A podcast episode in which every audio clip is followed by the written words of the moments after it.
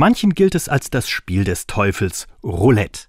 Weniger, weil hier Hab und Gut verspielt wird, sondern wegen der Zahlen auf dem grünen Tuch. Von der Zero, der Null, bis zur 36. Zählt man sie zusammen, dann kommt man auf 666 der Name des bösen Tiers aus der Offenbarung des Johannes, dem geheimnisvollen Buch am Ende der Bibel.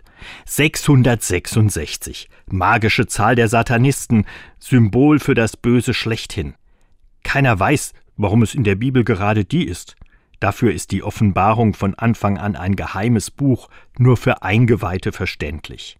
Vielleicht steht die 666 für Kaiser Nero, der angeblich Christinnen und Christen bei seinen Festen mit Pech hat übergießen und anzünden lassen.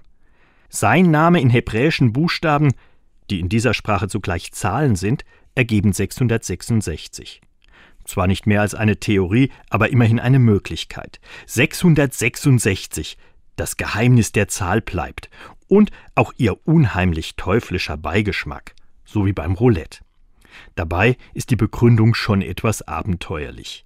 Dann ließe sich eine ganze Menge auf dieser Welt verteufeln und ängstliche Gemüter in Schrecken versetzen. 36 Schulkinder in einer Klasse, die Klasse des Satans? Im Leben nicht. 36 Autos vor einer Ampel und so weiter. Sie ahnen, dass der Irrsinn hier nicht mehr weit ist.